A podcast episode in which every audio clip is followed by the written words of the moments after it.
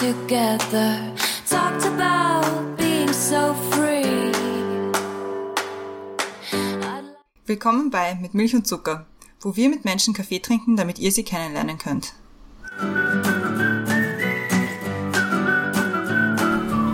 Willkommen zurück bei Mit Milch und Zucker. Neue Woche, neue Folge. Mein Name ist Christiane und über mir im Zoom-Fenster ist wieder die Brenda. Hallo Brenda. Hallo Christiane. Im Zoom-Fenster unter mir ist unsere erste Gästin nach den Sommerfolgen, die wir aufnehmen. Also man muss dazu sagen, vorige Woche hatten wir schon eine Nicht-Sommerfolge, die wir die wir aufnehmen werden. Das ist alles sehr kompliziert mit diesen Zeiten. Aber unsere heutige Gästin ist die Martina. Hallo Martina. Hi, ich grüße euch. Es freut uns sehr, dass du zu uns gekommen bist. Eben wie gesagt, als erste Gästin nach dem Sommer. Also wir bitten um Verzeihung, sollten unsere Fragen etwas eingerostet sein. Aber ich glaube, wir bekommen das hin. Damit die Leute auch wissen, wer du bist, was du machst und warum wir unbedingt mit dir reden wollen, werde ich dich mal kurz vorstellen. Du bist Autorin und hast den Roman geschrieben, den ich in unserer Highlight Juli Folge als Empfehlung ausgesprochen habe, weil er mir so gut gefallen hat. Und zwar dein Debütroman war, ich sage jetzt mal Zurgrast. Ich kann ich, ich kann's ich kann's nicht sagen, Zurgrast. Es, es, es klingt bei mir einfach nicht gut. Deswegen bleibe ich bei mir nicht Zurgrast. Ähm, und der Nachfolgeroman kommt schon nächstes Jahr raus, im Frühjahr 2022. Der heißt dann Harmdraht. Das ist ein Wort, das ich aussprechen kann. Das finde sehr gut. Du hast aber ursprünglich als äh, Journalistin angefangen, warst bei der ÖGZ, das ist die österreichische Gastgewerbezeitung, ähm, hast dann die Leitung der Fachzeitschriften Kaffeejournal und Parfümerie und Drogerie übernommen, hast parallel aber auch noch Kolumnen geschrieben, ähm, hast äh, zwischendurch einmal so den österreichischen Zeitschriftenpreis bekommen, ähm, hast das Beauty Resort bei der Wienerin gegründet und, und so weiter und so fort. Was ich auch noch sehr beeindruckend finde, du hast zum Beispiel äh, Quentin Tarantino interviewt aber nicht nur diese richtig, richtig großen Stars, sondern eben auch zum Beispiel die Gärtnerin von nebenan. Und das finde ich so nett, weil das passt ja bei uns so gut dazu, weil wir auch mit Menschen reden, die eine Geschichte haben. Und du hast, diese, du hast nicht nur diese Geschichte, du hast sie auch niedergeschrieben. Und darüber wollen wir ein bisschen heute reden. Und worum es genau gehen soll, erklärt jetzt die Brenda. Äh, bevor ich jetzt das Thema vorstelle, ich habe noch eine kurze Sache, die ich jetzt schn schnell hier einwerfen möchte. Und zwar, heute ist der 23. August, wo wir aufnehmen. Und mein Neffe hat heute Geburtstag und er wird drei. Und ich finde, das sollte man feiern. Ja, Deswegen, alles Gute, Kilian. Genau, alles Gute, Kilian. das müssen wir immer ein bisschen einwerfen hier. Ja, jetzt zum Thema. Thema haben wir uns gedacht, wir nehmen wieder mal ein Musikzitat. Und diesmal haben wir Falco ausgesucht. Und zwar, wenn ein Traum Wirklichkeit wird. Ein Buch zu schreiben steht auf sehr vielen Bucketlists. Wir wollen mit dir darüber reden, wie, wie du dazu gekommen bist, wie der Prozess von Idee zum fertigen Werk war und ob du so etwas wie eine Schreibblockade kennst, wie du damit umgehst und natürlich darüber, wie es ist, ein Erstlingswerk zu schreiben, das so erfolgreich ist. Und ich muss noch hinzufügen, ist immer ein wichtiges Thema für mich, wie wichtig sind Beistriche im Leben? oh Gott, die kann ich gar nicht.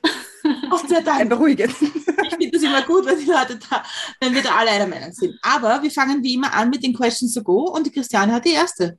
Genau. Bist du bereit? Ja. Perfekt. Wasser still oder prickelnd? Prickelnd. In fünf Jahren möchte ich sagen können, dass. Ist mein Film.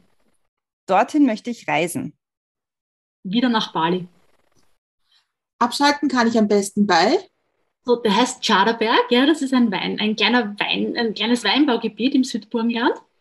Und das ist dort so wahnsinnig idyllisch und hat ganz eine tolle Energie dort. Und dort kann ich am besten abschalten. Und der Schaderberg kommt auch im Buch vor. Uhudler oder weißer Spritzer? Weißer Spritzer, sehr guter weißer Spritzer. Urlaub in Österreich macht man am besten in? Überall. Also ich glaube, es gibt so viele tolle Ecken in Österreich, die es wert sind, entdeckt zu werden. Also mein nächstes Ziel wäre sicher mal so ein Nationalpark, Nationalpark Hohe Tauern oder so. Da war ich noch nie. Zeitung oder Zeitschrift? Beides. Das habe ich in meinem bisherigen Leben gelernt. Hm, auf meine Intuition zu hören. Danke sagen möchte ich. Den Lesern kriege jegliches Feedback, weil ich eben eine Community auf Social Media aufgebaut habe. Ich glaube, darüber werden wir später noch sprechen. Und diese, diese direkten Kontakte und, und, und Gespräche und Posts, das macht mich total glücklich. Also danke. Alles da draußen. Und wie trinkst du deinen Kaffee? Mm, Soja-Kaffeelatte.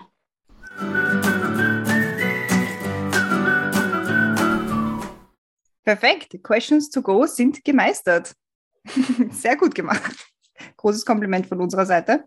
Und damit wir gleich im Flow drinnen bleiben, schießt sich die erste mit Milch- und Zuckerfrage hinterher. Und zwar ist das, was ist oder war ein guter Kaffee für dich? Weil da geht es ja oft nicht darum oder nicht nur darum, wie er geschmeckt hat, sondern wo man den getrunken hat, mit wem man den getrunken hat, Oh Gott, ich glaube, das schönste Café meines Lebens war in Venedig. Das war eine Pressereise und wir waren auf der Terrasse eines Luxushotels und im Inneren des Hotels waren lauter Promis und die sind eben im Inneren gesessen, damit man sie, das waren die Filmfestspiele von Venedig, damit man sie eben nicht sieht und die Paparazzi sind da nicht irgendwie abschießen. Und ich war mit einem Kollegen von der Presse und die haben gedacht, oh Gott, uns geht so gut, wir sind quasi nicht berühmt und wir dürfen auf der Terrasse sitzen und Kaffee trinken und die armen Promis müssen quasi im dunklen Hotel drinnen sitzen das gar nicht erleben, weil sie halt zu berühmt sind und sich eben dem nicht aussetzen wollten. Und ja, da waren wir auch sehr dankbar, dass uns keiner kennt. der Kaffee war natürlich toll, der war italienisch und kurz und hat sehr gut geschmeckt. Also ich habe dein Buch gelesen, wie ich in Italien am Strand gelegen bin. Und es war so gut und es hat mir so gut gefallen. Und da wird ja oft, also es geht, ich will jetzt nicht zu viel vorweggehen, es geht um Südburgenland. Vielleicht kannst du dann kurz erzählen, worum es so geht. Und da wird das Südburgenland ja auch oft verglichen mit, so das ist ein bisschen wie die Toskana. Da kommen dann die Promis hin, weil sie sich eben, weil sie dort eben nicht erkannt werden oder weil sich einfach dort niemand drum schert, dass sie Promis sind, was natürlich auch sein kann. Aber das ist schon so ein bisschen, ein bisschen Thema. Hm, genau, also das Buch heißt Zurgrost.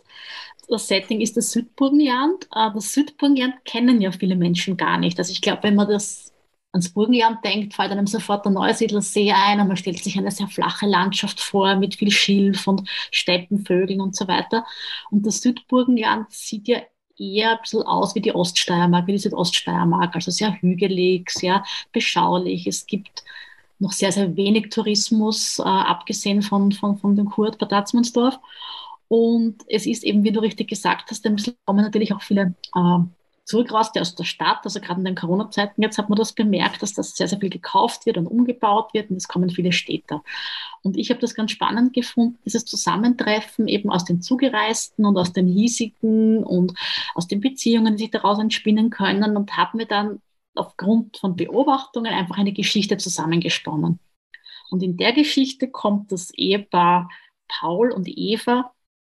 Er ist Architekt, sie ist Hausfrau er ist Architekt oder wie man später fährt, möchte gern Architekt, weil ihm fehlt eine wichtige Prüfung, dann braucht er immer einen Zivilingenieur, der ihm quasi die ganzen äh, Verträge absegnet. Und der versucht halt dort das zu machen, was er am besten kann und das ist äh, ja, Backeln und Braden, also quasi Backeln also mit, den, mit, den Baugesellschaften, da ein paar Linke drehen und äh, Braden, wie man halt sagt, eine Braden bei den lokalen Frauen. Und die Eva leidet am Anfang wahnsinnig in dieser Ehe und äh, hat sich zum Teil auch schon abgefunden und resigniert und ich mal Pflanzen und nutzt das Gelernte dann, um sich an den Paul zu rächen. Also am Anfang ärgert sie ihn nur ein bisschen und dann wird das Ganze halt immer ärger und ärger und ärger und dann nehmen die Dinge Lauf. Ich finde, der Plot war irrsinnig gut, weil noch nie so gelesen, weil es ist ja auch ein Gartenkrimi. Also liest man jetzt nicht so oft, beziehungsweise habe ich auch noch nie gelesen, aber war ziemlich cool. Und was mir auch aufgefallen ist, oder aufgefallen ist, ist sehr offensichtlich, dass äh, so viele Mundartwörter drin vorkommen und dann mit einem Sternchen versehen unten erklärt werden. Das fand ich auch sehr, sehr gut. Wörtern ist das quasi also nicht so geläufig bis Wien, also die, die, die Dialekte? Hm, manche nicht. Also manche habe ich, also manche habe ich gekannt, viele aber auch nicht, muss ich zugeben. Ja, Nee, also ich habe da mit dem Verlag also wirklich auch großes Glück gehabt, weil die vieles einfach mich machen haben lassen, was glaube ich nicht so normal ist für einen Erstautor. Ja, also ich durfte den Titel behalten, äh, das Cover, das auch anders ist als die meisten anderen Covers am Markt. Der ist von einer Freundin von mir illustriert, die das aber, die Künstlerin, fällt wahrscheinlich auf, äh, im Gegensatz zu, zu den normalen Fotos, die so Hektische ist geblieben und auch die Vielschichtigkeit, weil der Krimi besteht ja aus mehreren Ebenen. Es gibt für jeden Kapitel so einen kleinen Vorspann, das sind so Fun Facts oder eigentlich manchmal auch recht grausliche Facts aus der Natur. Und oft haben diese, diese Facts dann, oder zumeist haben diese Facts dann was mit dem Kapitel zu tun. Also man, weiß nicht, mhm. erfährt was über das Balzverhalten der Nacktschnecken und darauf kommt dann ein Kapitel über das Balzverhalten des Pauls. Und ja, so schließt sich der ganze Kreis dann wieder. Um, um eine Geschichte ein bisschen zu erklären. Also wir sind von eigentlich, also meine Mutter ist, Engländerin und wir sind von, wir sind eigentlich, also mein Vater ist Niederösterreicher und wir sind am Land Österreich aufgewachsen. Und wir waren immer ein bisschen die Zurgrosten, wir waren immer die Wiener. Ich weiß genau, was du meinst. Ja, also wir haben ja äh, der Krimi ist ja zum Teil äh, in den sozialen Netzwerken äh, begleitet worden von der gewissen Montagsfrage. Ja. Also das war so, ich habe den Krimi im ersten Lockdown geschrieben, das war dann nach einer Zeit recht einsam und ich habe mir dann Helfer geholt, ja, Facebook und Instagram und habe die Leute am Montag immer mitentscheiden lassen. Und da wurde natürlich auch diese Stadt-Land äh, diese Stadt-Land-Beziehungen diskutiert, die du da jetzt gerade erwähnt hast. Und interessanterweise, also wie ich jetzt in Social Media gefragt habe, was ist typisch für die Zurgrosten? Wenn man die Einheimischen fragt, was sie von den Zurgrosten halten, dann kam eben immer der Vorwurf, die passen sich nicht an oder die wissen alles besser und die wollen uns äh, erklären, wie es geht. Und wenn man umgekehrt dann fragt, die Zurgrosten, dann sagen die, ja, die Einheimischen, die sind zu stur und äh, das ist bei uns immer schon so gewesen, seit, seit Ewigkeit so die, die Hauptdebatte zwischen diesen beiden Seiten. Ja? Dass jeder den anderen erklären möchte, wie es Leben geht. Mhm.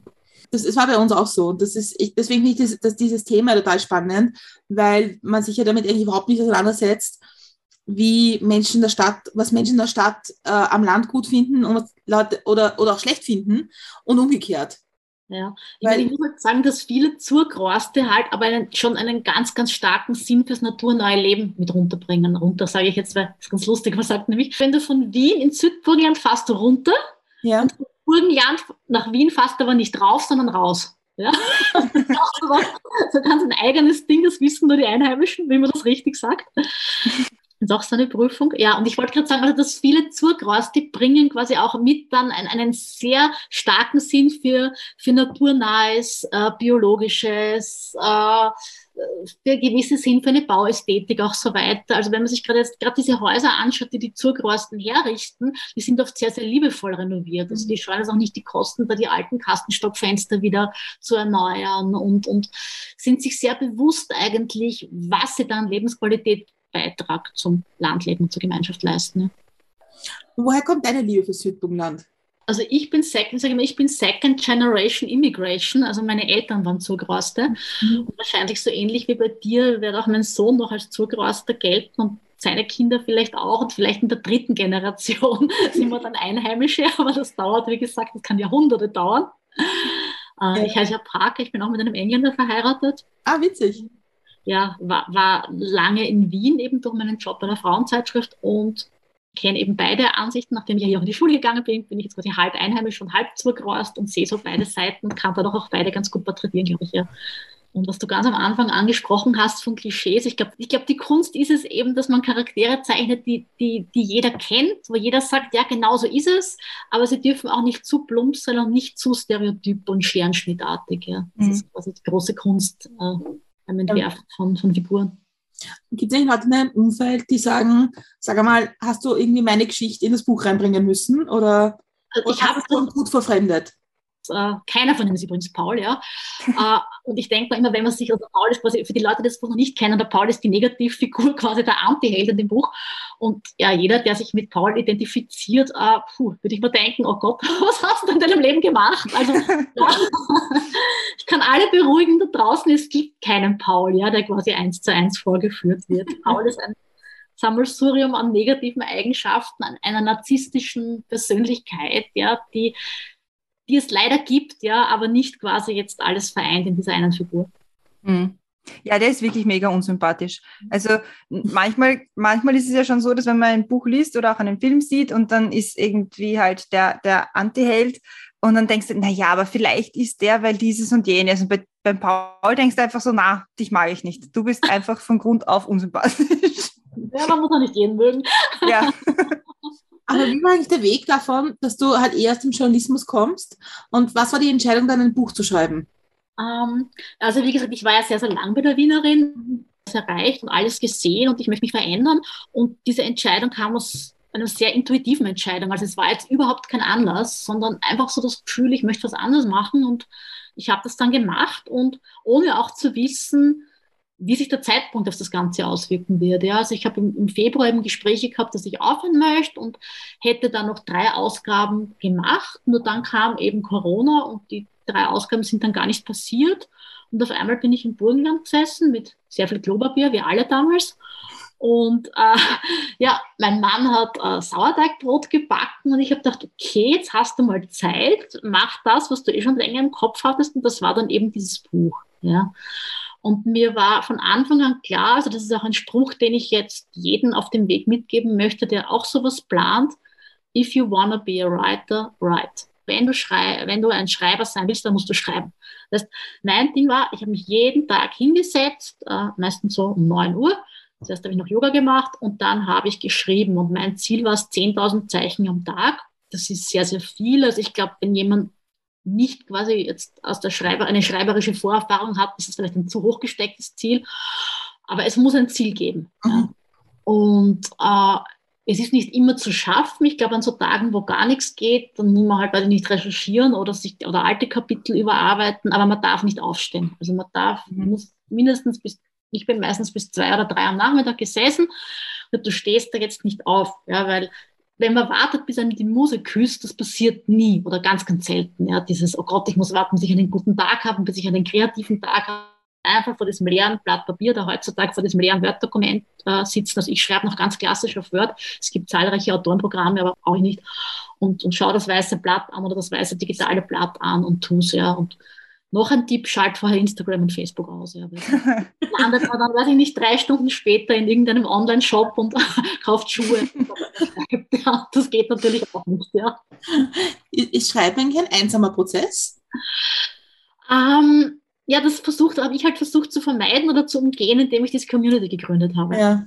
Also ich habe die ersten zehn Tage allein geschrieben und habe dann gedacht, na, irgendwie fehlt mir der Austausch und die Gespräche. Und das war ja eben eine Zeit, die sehr noch sehr angstbehaftet war, damals im ersten Lockdown. Also ich kann mich erinnern, ich habe da Pakete bekommen und habe die vor der Tür stehen lassen, habe mir nicht getraut, die aufzupacken, aus Angst, dass da der tödliche Virus drauf sitzt. Und Vielleicht war das aber auch der Grund, dass das so erfolgreich war, diese, diese, diese äh, Social Media Plattform, Martina Parker schreibt, weil alle anderen auch zu Hause vom Computer gesessen sind oder vom Handy gesessen sind und einfach froh waren über diese Ablenkung ja, und über diesen Spaß. Und ich habe dann eben begonnen mit der Montagsfrage. Das heißt, ich habe äh, immer eine Frage zu Nebenhandlungsschauplätzen äh, gestellt im Buch und habe Leute darüber abstimmen lassen. Ja.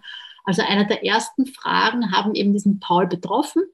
Äh, da ging es darum, der Paul, der muss irgend auch eine Achillesferse haben und diese Achillesferse, die ich zur Wahl gestellt habe, war das erste, dass er einen Händewaschzwang hat, weil damals war ja dieses Händewaschen total in, äh, eben, vielleicht noch immer, aber ja, damals besonders in, im Gespräch.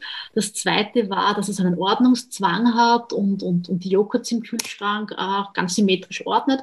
Und das dritte war, dass er eine Katzenphobie hat. Und die Leute auf äh, Facebook haben abgestimmt, dass es eine Katzenphobie sein soll. Und der Grund war folgender. Sie waren der Ansicht, äh, es gibt so viele alleinlebende Frauen am Land, die alle Katzen haben. Und nachdem der Paul quasi so ein Aufreißer ist, könnte das dann quasi äh, ja, ein Grund für, für Probleme sein. Ja. Ja, und das war jetzt, glaube ich, ein gutes Beispiel, wie diese, diese Interaktion mit den Leuten da draußen passiert ist. Mhm. Und wie bist du zu der Community gekommen? Wie hast du das aufgebaut?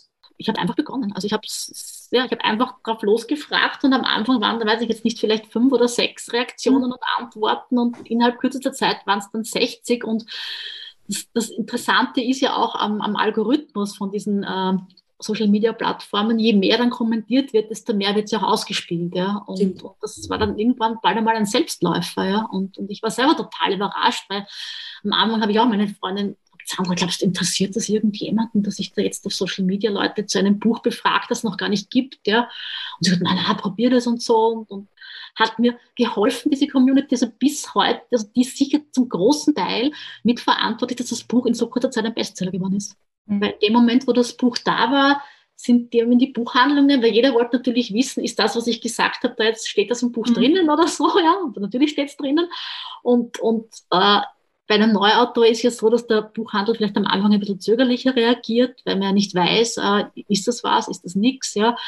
Äh, und, und, und ich habe wie ich Leser gehabt, die sind in manche Buchhandlungen dreimal hin und am Anfang gab es das Buch gar nicht und dann gab es halt drei Stück und dann war, die haben ja immer wieder Feedback gegeben, was gerade da draußen passiert und dann kam halt eine PN an mich, ja, ich war schon wieder in der Buchhandlung und die Buchhändlerin ist schon ganz entnervt und sagt, ja, sie hat jetzt schon die dritte Hälfte dieses Birchel, was hat's mit diesem Birchel? Ja, also das war irgendwie total lustig, weil, weil eben durch die, Les durch die Leserinnen der, Markt beheizt, angeheizt wurde. Ja.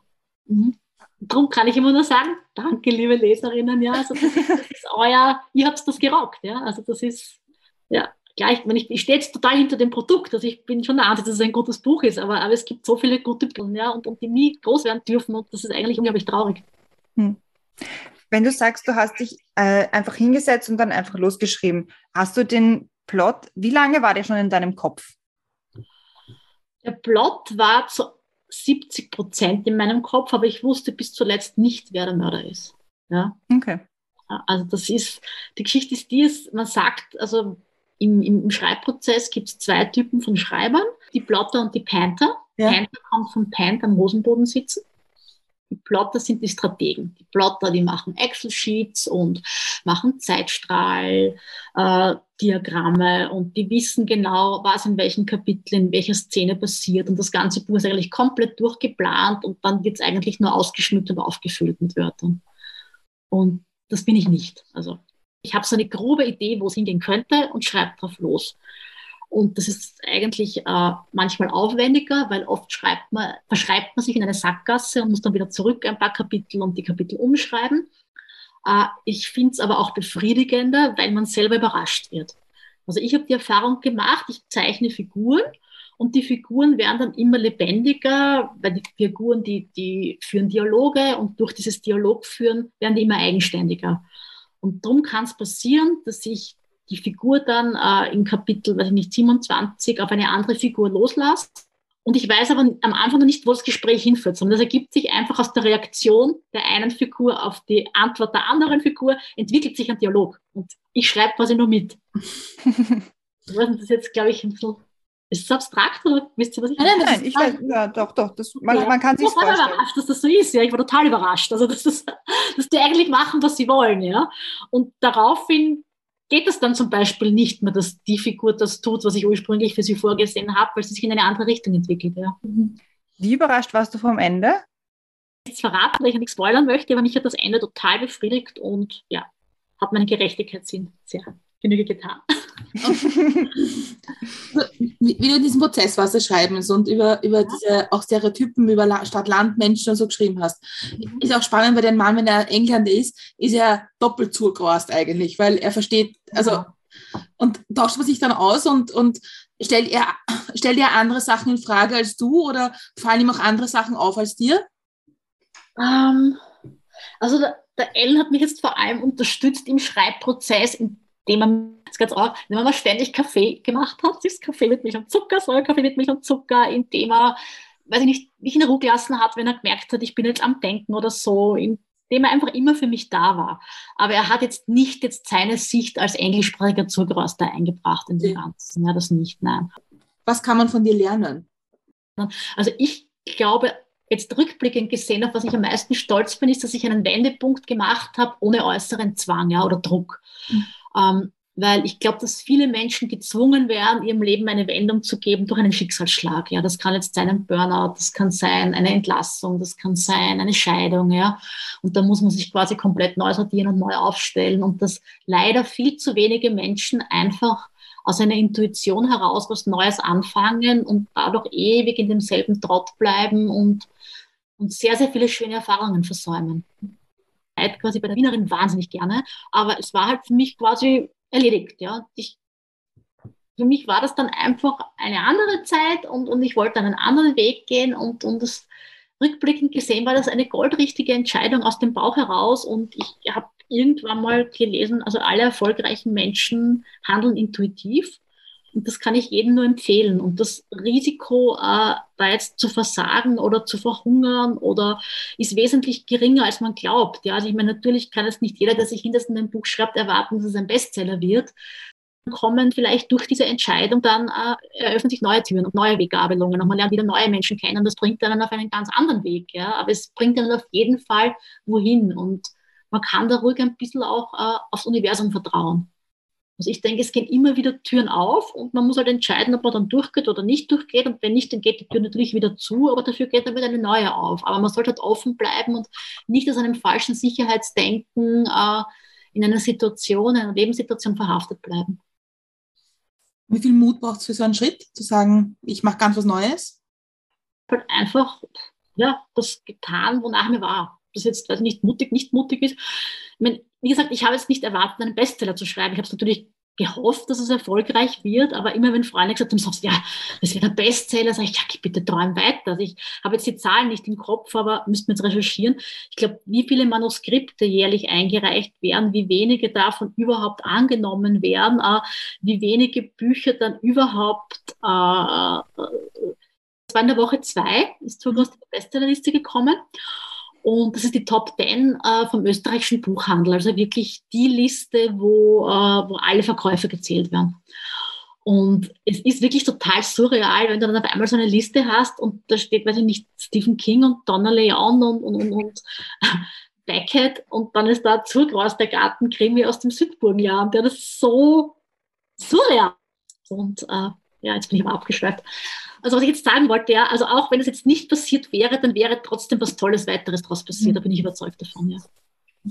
Wann war der Punkt, wo du, weil ich habe in der Vorstellung schon erwähnt, es kommt auch ein zweiter Teil und ich warte schon sehr darauf, muss ich sagen, weil hinten im Buch ist ja dann die, die Leseprobe drinnen. Oh, also ja, liebe Hörerinnen und Hörer, das Manuskript wurde uns ja. weil hinten im, im Buch ist ja schon eine Leseprobe drin. Ja, so, uh, sehr gut. Ab wann hast du gewusst, das Buch wird ein Mehrteiler und das kann nicht bei dem einen bleiben? Das war von Anfang an geplant. Also wie ich von dem Verlag angenommen wurde, also ich hatte sehr, sehr großes Glück, weil ich gleich Anbote von zwei Verlagen hatte.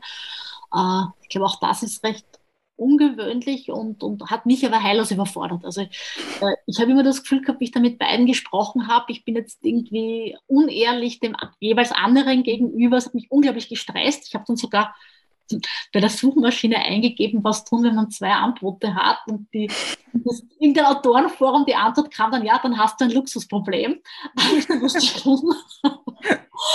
Äh, hat mich fürchterlich gestresst, dieser Hin und Her für den Kleiner Verlag entschieden, wo ich jetzt bin, wo ich wahnsinnig glücklich bin.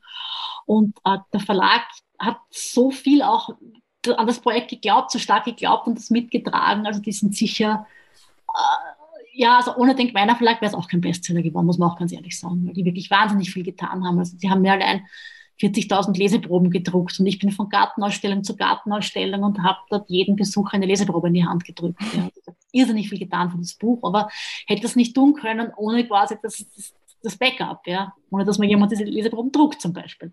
Und das Ganze als Serie aufzubauen und halt mich als erfolgreiche Serienautorin zu positionieren. Also insofern war mir das schon klar, dass es eine Serie wird.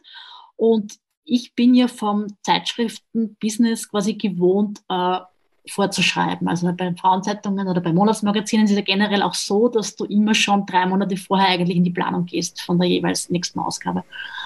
Und insofern war es eben auch da mein Vorsatz, äh, dass Hamdrad bereits fertig ist, bevor Zugrost erscheint. Ich wollte auf keinen Fall einen Druck haben.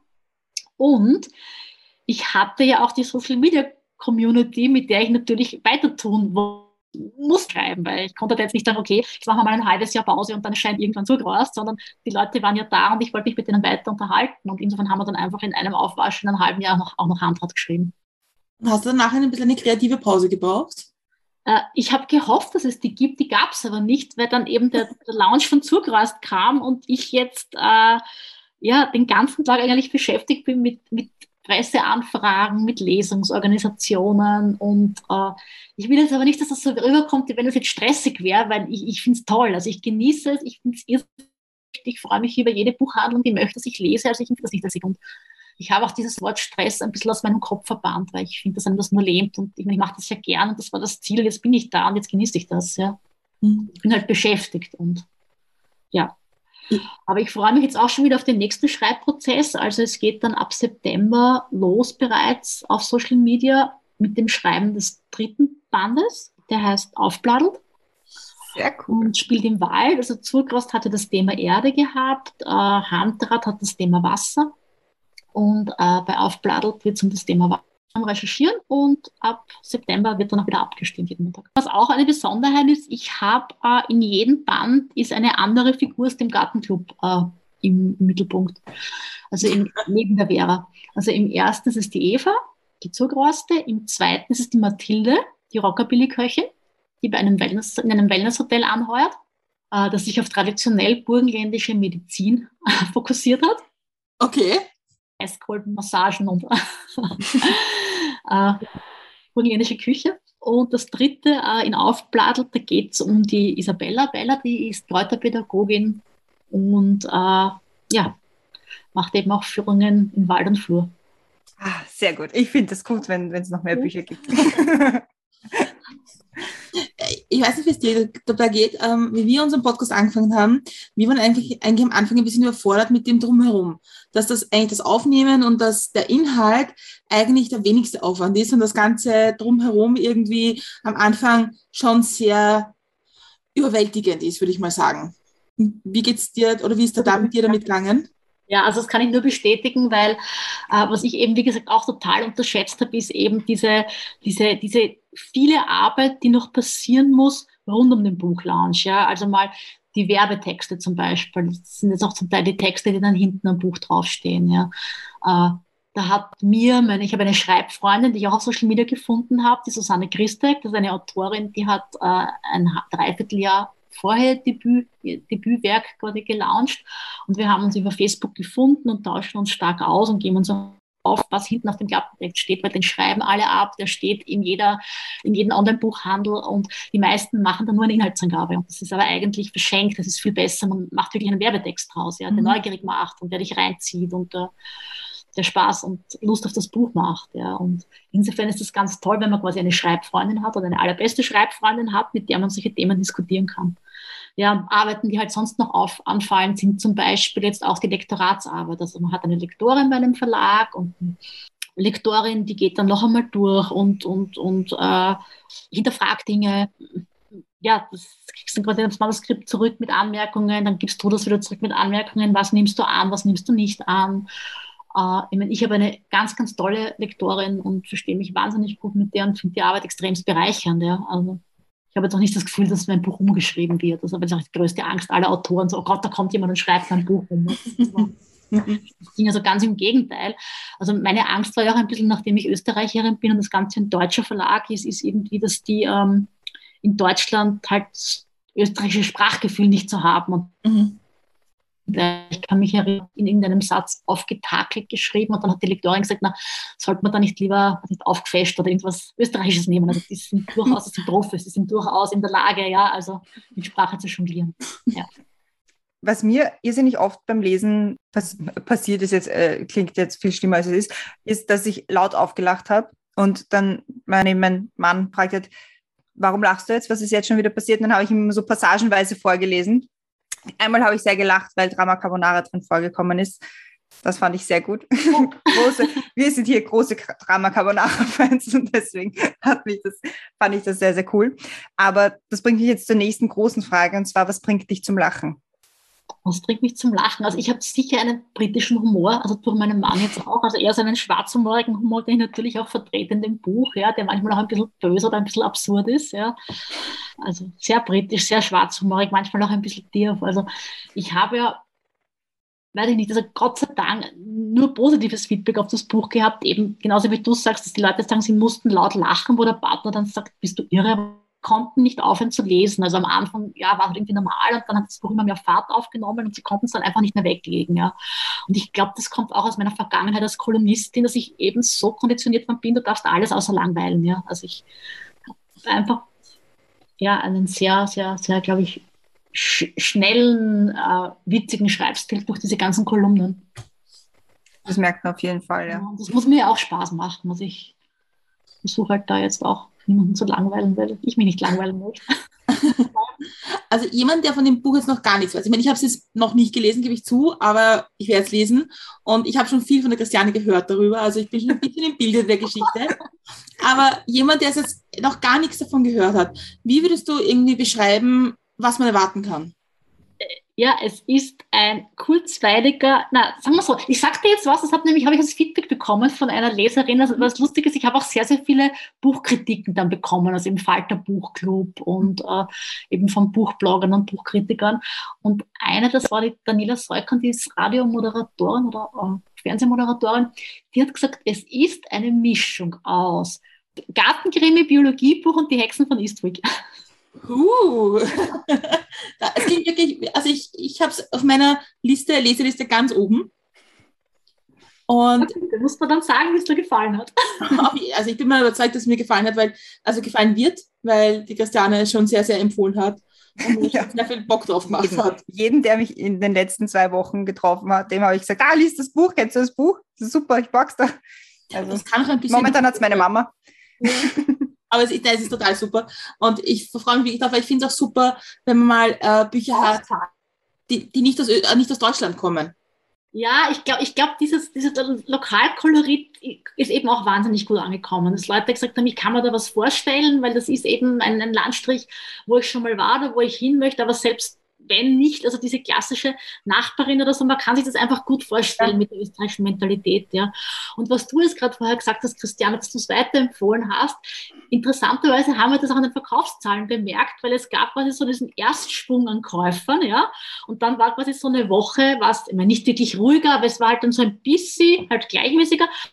Und da haben wir dann gemerkt, jetzt kommen die, die es weiterempfohlen bekommen haben. Also es wurde, wurde, gekauft, dann wurde gelesen, dann wurde empfohlen und dann wurde wieder stark gekauft. ja. Und das ist halt das Tollste, was einem passieren kann, ja, dass das Buch wirklich empfohlen wird, dass Mundpropaganda ist. Also mir hat das am Anfang auch unser, unser, unser äh, der Vertreter quasi gesagt, der hat ja, der, der Jahrzehnte schon im Buchhandel ist, der hat gesagt, ja, äh, du kannst alles planen, du kannst ein tolles Marketing machen, du kannst ein schönes Cover haben, äh, im Endeffekt entscheidet der Leser. Mhm ob es dann wirklich steht und fällt alles mit dem Leser oder mit der Leserin. Ich habe vor ein paar Jahren mal, oder ja, vor ein paar Jahren schon ein Buch angefangen von der Juli C., das ziemlich ähnlich das Thema hat, ja. nämlich das äh, Brandenburg-Berlin-Thema. War das Unterleuten? Genau, ja. ja. Aber das habe ich, das war mir, es war mir einfach ein bisschen zu trocken, analytisch, dunkel. Es war halt, es hat halt irgendwie diesen Charme, den diese Geschichte ausmacht zwischen Stadt Land, hat es irgendwie nicht gehabt. Und das finde ich dann mhm. schade. Ja, also ich finde, sie ist eine ganz tolle Autorin, was mhm. jetzt ihre, ihre, ihre Sprache und ihre Worte anbelangt. Aber ich weiß, was du meinst. Ja, also es war eigentlich sehr traurig oder beklemmend an vielen mhm. Stellen. Ja. ja. Die armen Leute, ja. Die armen ja, Leute unter. Bei mir haben es die Helden noch lustig. Ja, das ist gut. Das ist gut. Und die Heldinnen, das ist ja eigentlich ein, ein, Roman mit sehr, sehr starken Frauenfiguren, den ich gezeichnet habe. Was sicher auch jetzt mein Background von der Wiener geschuldet ist, ja. Dass ich sehr, sehr viele starke Frauenfiguren erfunden habe und, und die auch machen lasse. Sehr gut, sehr gut. Wir mögen das. Wir unterstützen das sehr. Ich habe jetzt die letzte Frage für dich und zwar reisen wir gemeinsam in die Zukunft. Ja. Egal auch wohin. Und es ist jetzt fünf Jahre später, wir leben jetzt im Jahr 2026. Mhm. Was ist in den besten, im besten Fall in den, deinen letzten fünf Jahren passiert? Backlist. Also Backlist, habe ich selber nicht gewusst, was das ist. Backlist heißt quasi die Romane, die man schon geschrieben hat, die aber immer noch im Handel sind. Ähm, weil das ist bei Serien recht wichtig, habe ich mal sagen lassen, dass man eine gute Backlist hat. Und, also wie gesagt, das große Ziel ist die Verfilmung. Also, und lustigerweise muss ich auch erzählen, weil das ist witzig. Wir kommen gerade alle Schauspieler unter, die ich bereits im Kopf in diesem Buch drinnen habe, ja. Also ich habe mich inzwischen schon mal mit Philipp Hochmeier getroffen, der mein Wunsch Paul ist. Ja, der passt wirklich wie die Faust aufs Auge. Ja, ja. ja, Philipp Hochmeier war auch gleich einverstanden damit. Und dann habe ich in Unterrach gelesen am Attersee ja, und habe dort Probleme mit Mikrofon gehabt, weil das war so ein ganz empfindliches Mikrofon. Und ich war gerade beim Soundcheck und diese Mikrofone, wenn man ausatmet, dass sie immer so gemacht hat die ganze mhm. Zeit. Ja. Und ich bin da halt gestanden bei einem Mikrofon und auf einmal kommt der Manuel Rube rein. Und der ist mein Finz, ja. So. Und ich denke mir, das gibt es ja nicht. Der, ich lese aus meinem Buch und jetzt kommen die Figuren aus meinem Buch daher, ja. Und der war dann so lieb, der hat sich sofort irgendwie Bötig gemacht, mir da zu helfen bei dem Soundcheck und hat dann gesagt, ja, ich setze mich jetzt in die letzte Reihe und rede mal ohne Mikrofon, vielleicht geht es auch ohne und habe mich halt bedankt und gesagt, ja, du, ich folgendes, ich habe halt ein Buch geschrieben und, und, und du wärst eigentlich der ideale Fietz und weißt was, also ich schenke dir mein Buch, wenn du dann bei der Verfilmung die Rolle spielst. Und er hat halt gelacht und gesagt, naja, kauft es schon, ich muss es nicht schenken. Und ah, oh, ich schenke dir das schon, die Promisring alles geschenkt, ja, und dann hat er wieder gelacht und gesagt, nein, ich kaufe es schon und so. Und dann hat das Buch wirklich gekauft, ja, war total nett, hat auch eine Widmung erbeten, sag ich, Na, für wen soll ich es widmen? Magst du es weiterschenken? Und dann, nein, nein, er will es für sich und er wird es wirklich lesen und er kauft es und bla bla bla. Und auf jeden Fall haben wir jetzt, weiß er jetzt auch schon, dass er der Finz ist. Also die, Das passt auch gut, ja. Geebnet, ja, genau. Und, äh, haben jetzt eine Anfrage dann für Bild ein und da werde ich die Ursula Strauß treffen und auch dies auf der Castinglist und ja, so, so geht es eigentlich weiter und alles fällt eigentlich so, wie es sein soll und ja, auch die Figuren aus dem Buch kommen jetzt schon herbei. Aber ich finde, das wird, äh, das wird gut passen. Also ich, habe, wie ich es gelesen habe, habe ich mir gedacht, so, ah, das, man kann sich so, man, man, es ist dann wirklich wie ein innerer Film, der auf einmal anfängt zu spielen, wo man dann auch so ein paar Figuren sieht. Ja, man muss halt sagen, jetzt, dass das, dass das Buch erfolgreich war, hilft natürlich schon für eine mögliche Verfilmung. Also von heraus, also ja, also so. so, so. Ja. und bis dahin lesen wir einfach alle die Bücher und drehen unseren eigenen Film im Kopf. Das Kopfkino, genau. Genau.